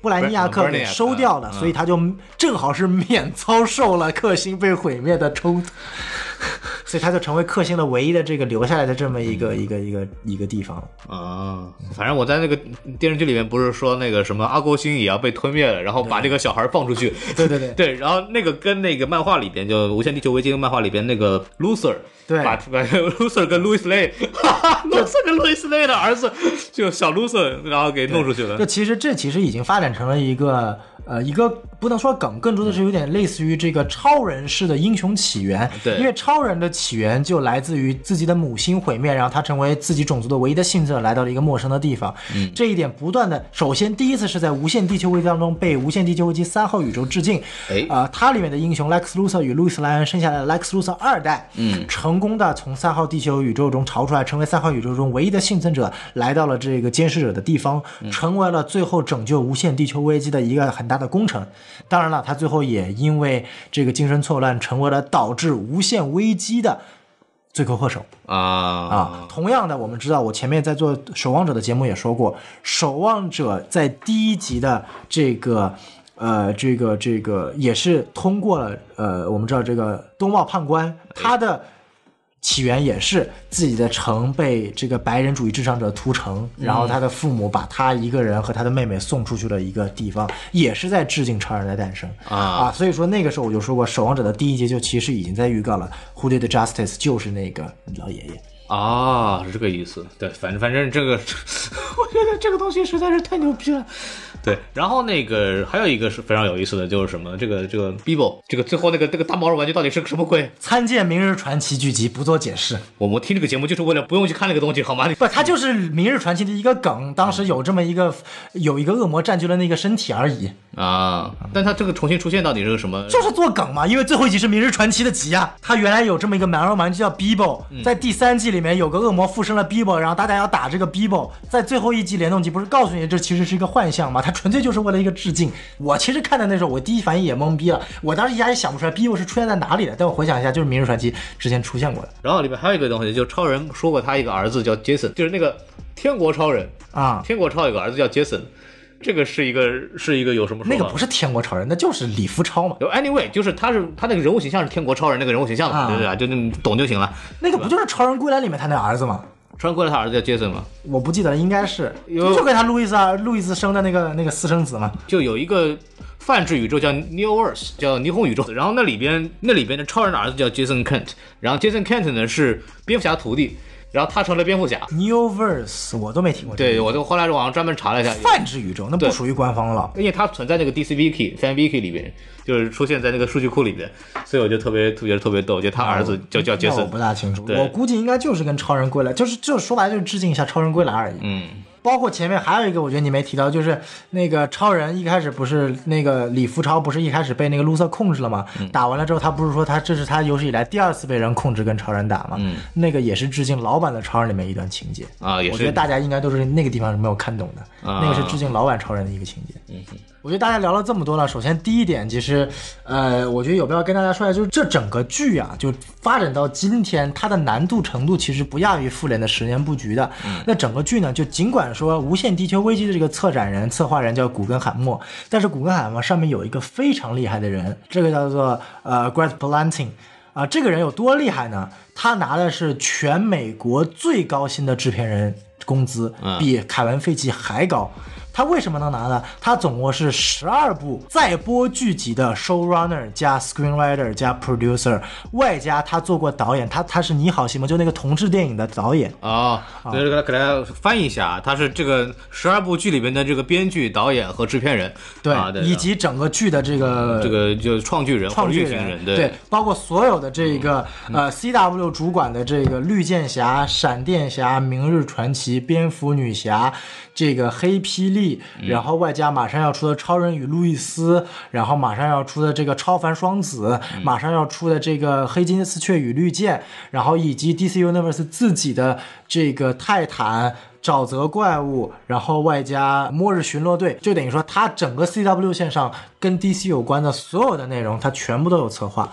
然后，并且它跟这个，我记得它还跟呃 NBC 还是 Fox 的哪部 DC 的剧，它也是有策划的，就相当于他是一个非常非常厉害的导演。同时，他也是呃《你好，西蒙》这部这个同志电影非常高评分的这个同志电影的导演。嗯。呃，他拿的是整个华纳给他最贵的一份这个制片人的工资，等于说他是从头到尾做了跟凯文·费奇一样的事情，并且他还可以做导演。大了大了大了，然后我觉得聊到这里，今天把《无限地球危机》聊完了，我觉得有必要跟大家讲一讲，就是说这五部剧，大家也陪伴大家有将近个五六年了吧？嗯，嗯绿箭侠八年吧，绿箭侠八年了。对，绿箭侠八年了，我觉得这个是绿箭侠也就此完结了嘛。对啊，其实绿箭侠最后一集其实还是非常非常有这个感受的。怎么有感受？就是呃，看过绿箭侠最后一集的都知道，绿箭侠最后一集把一到八季所有的常驻演员全部请回来了。啊，就所有的，不管你在第八季之前的故事中有没有再出现，全部请回来了。啊，包括呃，除了反派啊，反派没请回来之外，所有的这个主演身边的这个助手、配角，然后外加这个有关系的人全部请过来。红箭啊，什么什么汤姆啊，然后对呃对，在新就是在新的这个堂哥就是绿箭侠创造的这么一个多元宇宙里面，首先第一点就是超级女孩和黑霹雳融入了绿箭侠和闪电侠的宇宙，嗯统一成为叫做 Earth Prime，就是所谓的始源宇宙，啊或叫做初号宇宙。然后呃，另外就是呃。绿箭侠之前几集里面有几部该死的人，就是本来已经死的人都复活了啊、除了那个呃，就根据设定是，除了对于他的死亡对绿箭侠本身的成长有很大关联的人之外，其他人都复活了，包括绿箭侠他妈相关的角色都复活了，他们都活在这个新的世界观里面啊。但是这个他的师傅那个叫什么姚飞，呃，姚飞姚飞啊，对，，姚飞是在漫画里面中国十豪侠里面的这个妙手神医。正统翻译啊，妙手神医。姚飞。卢靖山回来了吗？卢靖山没有回来，卢靖姗没有卢靖姗结婚去了，哎对，嗨 跑去战狼三去了。小小小东小东，哎，对，小东，然后姚飞之前在回忆里面回来过了，对对。啊，小东其实也回归了，他在前面的几集回归，最后一集没有回归。然后呢，并且其实可以看到，就是说，呃，最后一集我们看到给各个角色有一个正好的一个完结嘛。我们知道他的这个助手司机侠这个 Digo 哎。在最后一集成为了绿灯侠，啊，拿到了一颗绿灯戒指，啊，也是对于这一个角色非常大的一个呃故事线的一个完结闭环了。就是我还以为是个课时，打开了绿的，嗨又没有没有给灯，你知道吗？呃对对对没有给灯啊！Lex Luthor 送给他一个盒子说，Kill Superman。哎呦我的对，就可以看到绿箭他整个剧，就我自己先谈一下我的一号总统令，嗨 他是总统了，我现在是是是，对对，Lex Luthor 成为总统了，就可以看到和平奖也不是和平奖，和平奖对这个，对下一步就是总统了，对吧？就是我们可以看到，就现在的呃五部剧，我其实都有或多或少的看过，我哎相信大家有些人看过，有些人没看过，我可以讲一讲。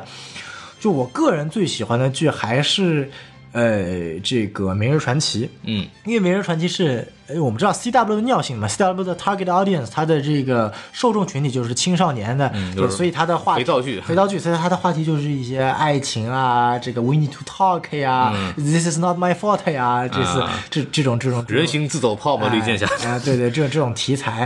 啊、呃但是呢，在《明日传奇》当中呢，就是感觉这部剧是最最最放开的，嗯。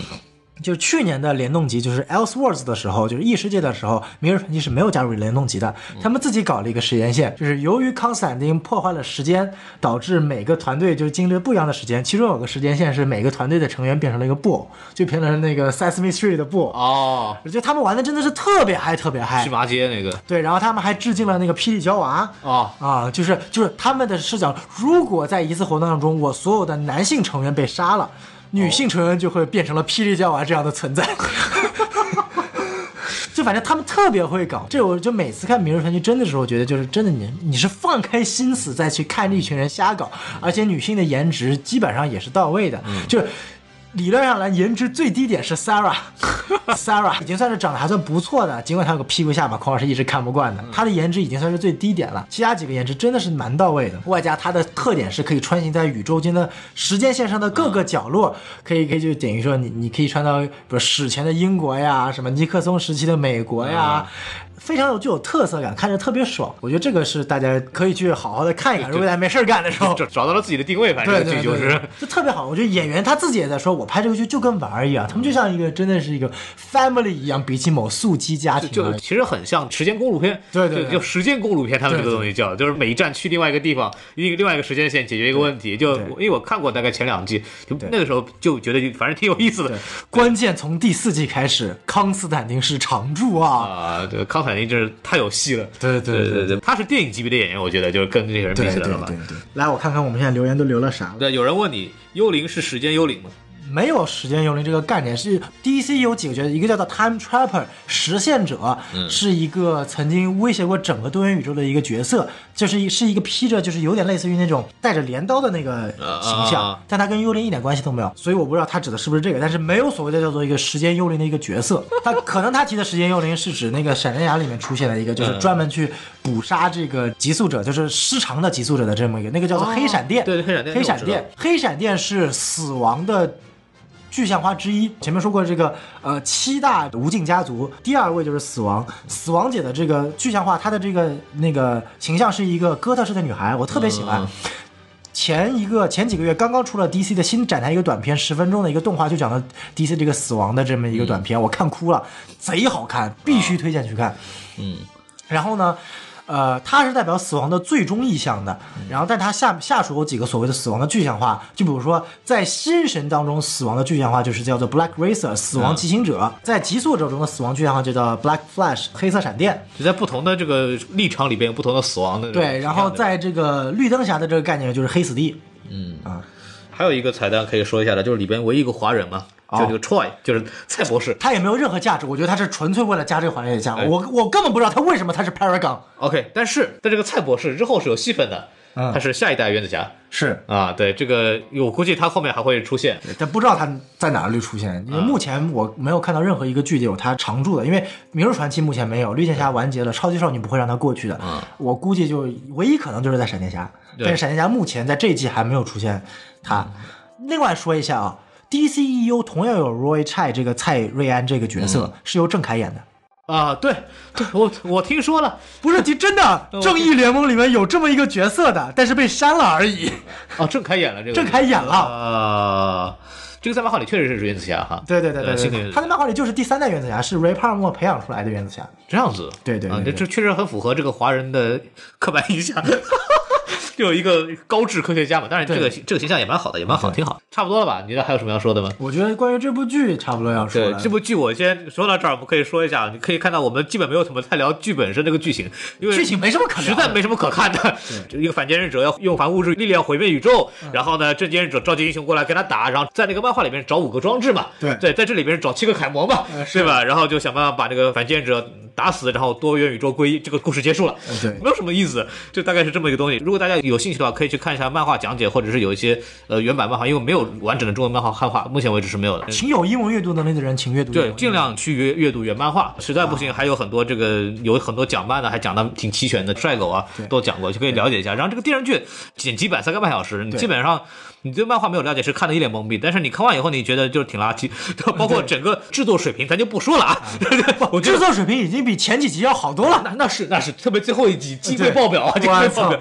对，但是人物的廉价，包括一些可以一些传统的那种什么嘴炮套路啊什么的，哎对对对所所有的烂电视剧有的东西它全有，对不对大家就看个彩蛋，就看看老的罗宾出现，看看那个 Small World 的克拉克都出现，我就就挺好的？就玩玩梗就行了嘛，玩玩梗就好还有一个彩蛋要说一下，啊就是呃，在电视剧里面我们看到有也提到了有个星球叫欧亚星，哎然后就是在漫画里面监视者就是一个很高端的种族，但是在电视剧里面改了，嗯。就是说电视剧里面把所谓的这个小蓝人的这个设定跟监视者设定融合了。哦，对吧？因为你们看到电视剧里面欧亚星没有所谓的这个小蓝人，这个 Malnovu 就是这个监视的原名，对对他本身就已经是这个欧亚星的原住民了，他本身就是一名科学家，然后是他导致了整个事情的这个所以马拉。诺武这个马拉诺武这个角色跟那个什么漫画里这个是有点区别的，有区别的是吧？？在电视剧里面，他设定是 Malnovu 造成了这次大爆炸，创造了所谓的反监视者，啊对吧？在漫画里呢，Malnovu 和反监视者是因为小蓝人的这次爆炸所产生的。嗯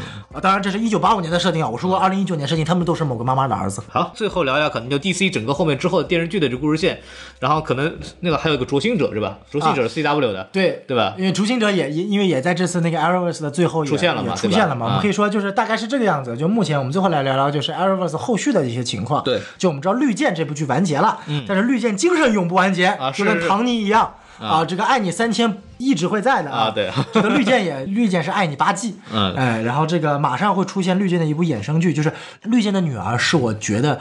目前整个 Arrowverse 这个剧里面颜值最高的一个，，颜值巅峰，哇，他的那个颜值我真的是无法。到底年轻啊！因为我在我看这一一系列联动集的时候，我的第一反应就是哇，大家都好老啊，都好胖啊，就跟我当年一二年、一三年看的时候那感觉不太一样。那个绿一下堂哥也胖了吧？对因为当年的堂哥是那个有一个镜头做那个引体向上，对对对对对那个特牛逼，往一个个往上往上现在他做不了了。现在他这个脸型开始做不了，你知道吗？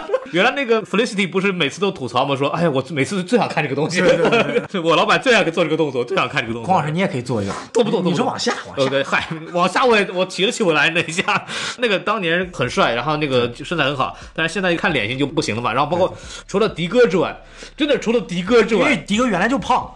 迪哥因为黑人，他的基因优势真的哎是。哎哎哎，种族歧视警告啊！不歧视，他这个黑人老的真的是面相上老的老的慢啊这不是歧视，这亚洲人老的也慢。对，亚洲人老的相对除了慢孔老师就说回来，整个其实除了迪哥之外，其他人就是老化的是比较明显，特别是超少女，其实也是对但是真的，堂哥的女儿是真的水呢。对，因为毕竟年轻嘛，新对人，嗯，然后他就马上会成为下一部剧的主角。他下一部剧的时间线是设定在未来的那个26年二六年。对然后呢，他以及这个幸存的二号地球的这个黑金丝雀，以及一号地球的那个呃警官的那个黑金丝雀，三个人会组成小队，叫做 Green Arrow and Black Canary，就是绿箭与黑金丝雀新的剧集，就是一个女性向主打的剧集。哦然后另外闪电侠会播出新的一季，超级少女会新的一季在新的地球，对黑霹雳继续还是一样的，也续订了在新的地球。然后这个我们知道，这个蝙蝠女女侠尽管开播评分贼差，收视率贼低，但是播还是播，毕竟女主是正统的从电影过来的演员啊。啊，演的演的可差了。对啊，她是从她是哪个电影里面过来的？这个 Triple X？就是 Vin Diesel 和吴亦凡演的那个 Triple X 啊，啊，他的这个形象不就是一个超级帅的嘛？然后在对《张 Wick》第二部里面也演了。铁 T 铁 T 啊，对，铁 T 贼帅，他这个角色就感觉跟这个蝙蝠侠角色是完全融合的，但是出其不意的演的又贼差，由此可以期待的是，那个他跟女超人的这件事情，超级少女感觉这两个人之间会有什么？就感觉像是那个就 Finest Friend 啊那种的，就对对是超人和蝙蝠侠不是有一个史上最棒组合嘛？对就有这么一个称谓嘛，估计他们可能也会有。史上最基组合嘛，史上最百合组合，对对对，我觉得应该会走那个模式，应该会我觉得是有可能的。对，从他们的互动来说对的，话，然后这个正义联盟正义联盟目前还只是一个，应该是不可能出。桌子先出来了，咱不管，桌子先有了。这个比比 DCEU 牛逼多了。桌子先有了吧？但是 DCEU 它只是有几个桌子啊，这个 Arrowverse 直接把外景的这个正义大厅的外景已经出现了。对啊，这这这个以后，因为他们都在同一个宇宙嘛，我觉得这个之后会有很多新的联动的。对对对对吧对对比如说每年的联动节就有新的东西嘛，然后还有就是《明日传奇》，《明日传奇》继续它的这个时空穿越的旅行啊，已经哎演到第五季了，越来越邪心了啊。然后另外的这个超级少女也会有衍生剧，有两部衍生剧目前正在这个开发当中，一部已已经预定了啊就确定会有了，也就是《超人与路易斯》。超人是哪个超人？还是就超级少女的超人，超级少女里边的那个超人和他的路易斯的那个对对做对？汤姆威廉只是纯粹客串，就再也不会演了嘛。嗯然后布兰登罗斯还是演他的这个原子侠，也不会再演超人了，就纯粹只是一个致敬。就这两个超人以后永远不会出现了。但是我好想看到那个零零六版那个超人再出来。可能以后联动剧还会有，但目前正常剧集不会有了。但是新的剧集《超人与路易斯》就讲述的是在就是重启之后的 Earth Prime 始源宇宙里面的超人与路易斯之间的故事。大概剧情讲的是这个也沿用了新五十二的宇宙，讲述的是星球日报要被收购了，然后超人和与路易斯怎么去，肯定跟记者有关的一些内容嘛。啊估计搞大新闻吧。对，可能也跟女权有关。西方记者跑的比谁都快嘛，对吧？对对对对对。嗯然后另外一部叫《超凡双子》，啊讲的是蝙蝠侠的儿子罗宾和超人的儿子两个人之间的故事。那儿子在哪儿？就这这个东西已经在这个呃联动集的末尾有有有提示了，就是路易斯说过说，哎呀，那个让那两个小孩赶快去准备一下吧，这个在联动集最后有提到，哦。对他其实就是这个呃蝙蝠侠的儿子呃罗宾，这个概念是大概在前两三年前才刚有，就是超人的儿子这个 Jonathan Kent 和蝙蝠侠的儿子 Damian Wayne 这两个角色组成的叫做 Super Sons 超凡双子。对超凡双子，嗯，对他们可能也会成为一个剧，但这个剧在开发当中呢还没有被预定，目前是这么几个剧。然后另外可能明年的联动集可能会更大，可能会真的超过 DCEU。啊，你说为什么呢？因为 DCEU 我们提到了，为什么大家很讨厌正义联盟？因为根据就是所谓的可能性不知道有没有的扎导的正义联盟里面，达克赛德是出现的。人家说海王说了，肯定有，Hell yeah！Arrowverse 明年的联动集是达克赛德，很多人说可能会是有最终危机，就基本上预定了就是最终危机，因为有提到那个反反生命反生命方程式嘛，对。对，所以说就 Arrowverse 一向勇敢，它跟 DCU 不一样，就是 DCU 你制作再精良，有个屁用，你出不出来啊？老子制作再差，老子能上啊！Arrowverse 的问题是，咱们先不管咱们拍的好不好，咱们敢拍。这个其实更重要，就是只要敢拍，粉丝一定买单。哎呀，我操！呃，我我，但实话实说，我还再说一句啊，这个作为一个铁杆漫粉，就无论拍什么都都看是吧？我是有标准的，我是看不下去的。我我宁愿你不拍，拍就拍一个好点儿的，你 简直什么玩意儿！所以我们真的没有聊剧情的，因为实在是没什么可讲的，实在是不没什么可讲的，太太差了。反正我们觉得啊，是这个 Arrowverse 的未来一片光明。就目前，就真的 Arrowverse 的未来一片光明。就该续订的剧每年都在续订，嗯该新出的电影全部都在被预定。呃，收视率反正维持在一就已经差不多了，就一直往下跑吧。反正一直有人看，这几个剧已经成为 CW 的台柱子了，对对对他也不敢砍了，对不对？，CW 毕竟曾经也是那个 DC 的电视台嘛，对啊它前身就是 DC 电视台。华纳有一部分股份呢。说白了，这个 DC 一大部分电视剧的文化输出都是靠 CW 这几个剧。另外，你像这个歌坛已经完结了，嗯这个这个路西法现在马上也要完结了，对然后最新的睡魔的这个美剧正在 Netflix 在开发，不猴年马月不知道开发出来。守望者昨天以新的消息已经被已经确定是限定剧了，不会开发第二季了，啊，就是没有不会再有，除非 Lindelof 回归，不然永远不会有第二季出现。啊然后 DC Universe 你也知道，除了这个末日巡逻队之外，泰坦美剧一季做的比一季差，沼泽怪物已经被砍了，竹星女本身也是 CW 的，看来现在就是真的只能靠 CW 在为 在为 DC 输出电视剧啊。CW 主称主称 DC，然后在电影这块，我们又知道这个这个猛禽小队也扑了，反正严格按照好一部扑一部的观点来看，什么神奇女侠好啦，这个正义联盟扑啦，海王好啦，这个沙赞扑啦，然后小丑好啦，猛禽小队扑了，看来神奇女侠应该能好，一九八四估计会好一点。对对对对对对对啊！那这样说的话，是不是先蝙蝠侠得扑？啊，我们就不考虑这个问题了。对对对，我们等建宇宙把蝙蝠侠引进来的时候，我们就成功了，成功了。然后在节目的最后呢，给大家播放一个好消息和坏消息。啊，你说？坏消息可能是 DC 要被卖了。好消息可能是，如果他被卖，可能迪士尼会买。真的假的？迪士尼会买吗？这这个还不确定，但是确实这个昨天的消息啊，就是 AT&T 就是说，如果这个 DC 在最新的五 G 计划当中，就是 Fifth Generation 啊计划当中失败，销量上不去，可能把 DC 的整个 Publishing 端口，就是 pa- DC 整个漫画出品端口一一系全部关掉，甚至可能卖出去。就除了它保留了所谓的 Merchandise 的使用权之外，整个漫画的这个部门全部开掉。那这个还算不算华纳的一部分呢？所以现在就这个目前还没有确认，这只是放出来的消息。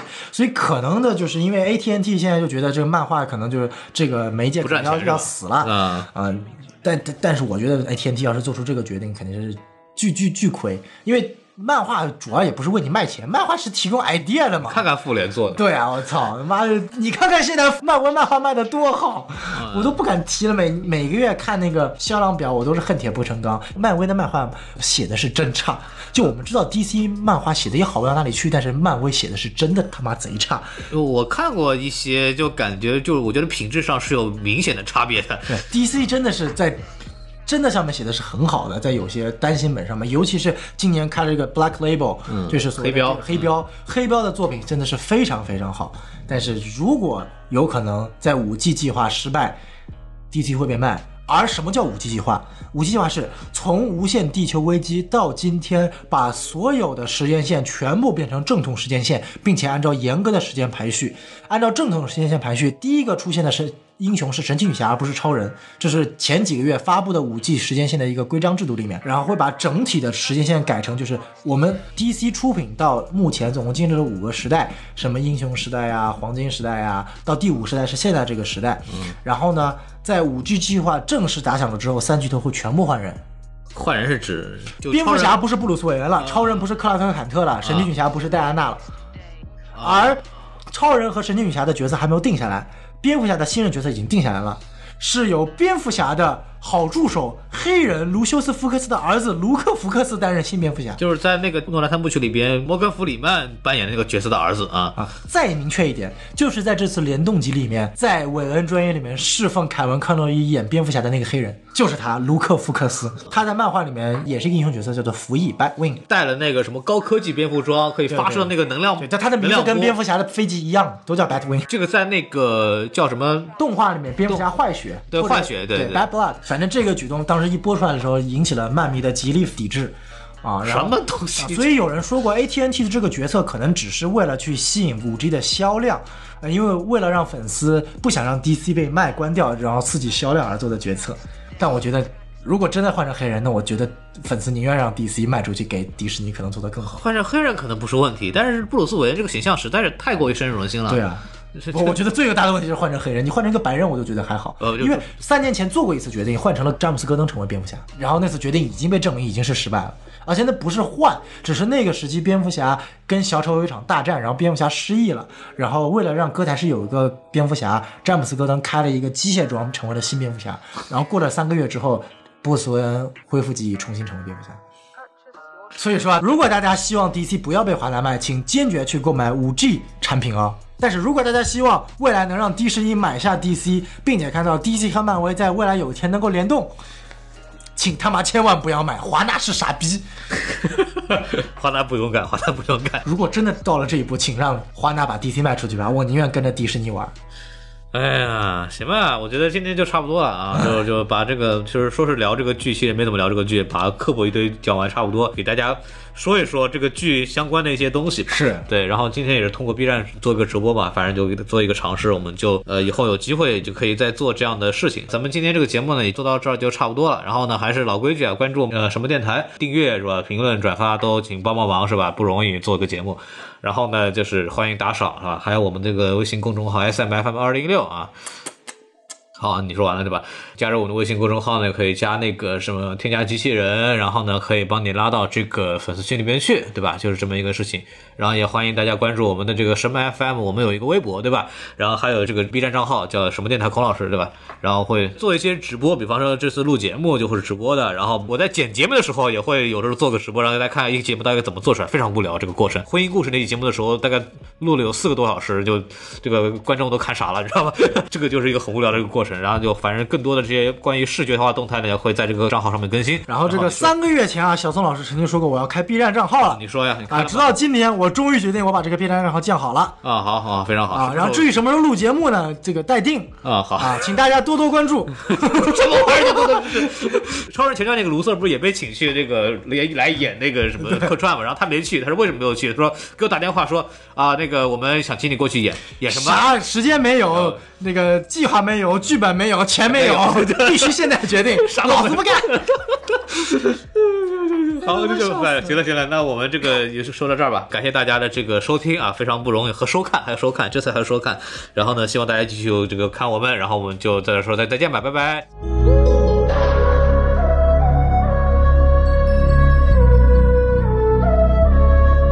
昏沉的夜，灯火温吞的灭，我昏沉的梦，故事拉开画卷，鲜花和云朵在水影里升腾摇曳。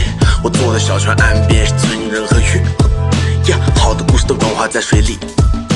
昏沉的夜里，我猛然睡醒，脱离了躯干，我是你的影子，但终日我不愿再跟随你。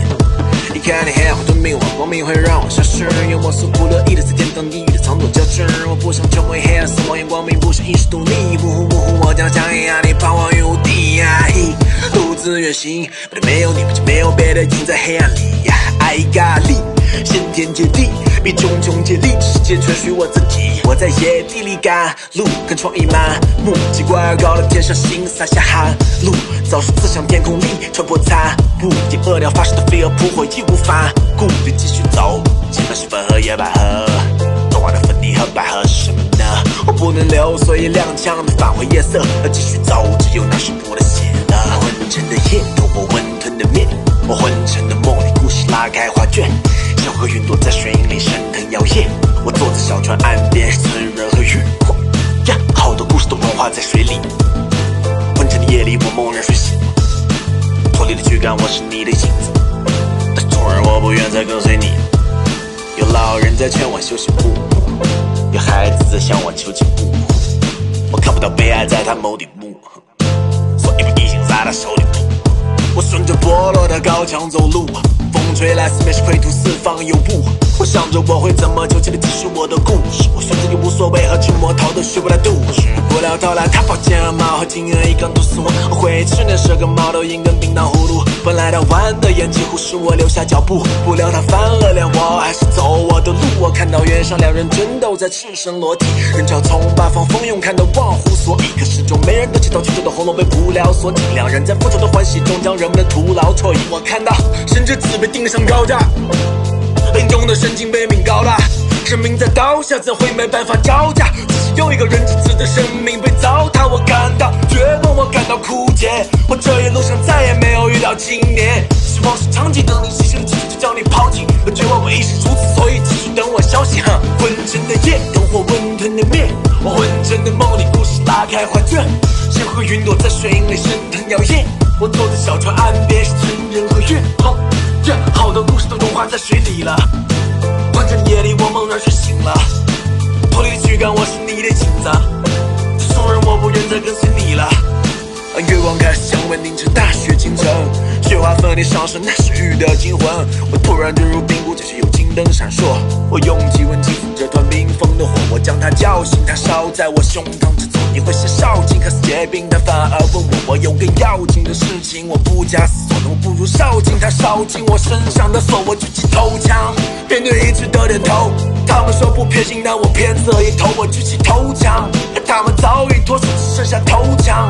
我颤抖的手，我重复的面对，是一致的点头。他们太平的高喊声堵住我的口，我在狂热中看透过所有，看见无所有的我举起头枪，用我颤抖的手挖出我的心来拼闯痛中怎么细致，痛定后再尝，本味又怎么去治？我像冬日的夜，总把我推向蜡黄，还好勇士的血已经花了洒满街巷。今年愤怒自爆对灵魂一遍不发放，夕阳西下，灯火皆是发而发光。我实在不想身上死后被虫子爬来爬往，雨终于做起太。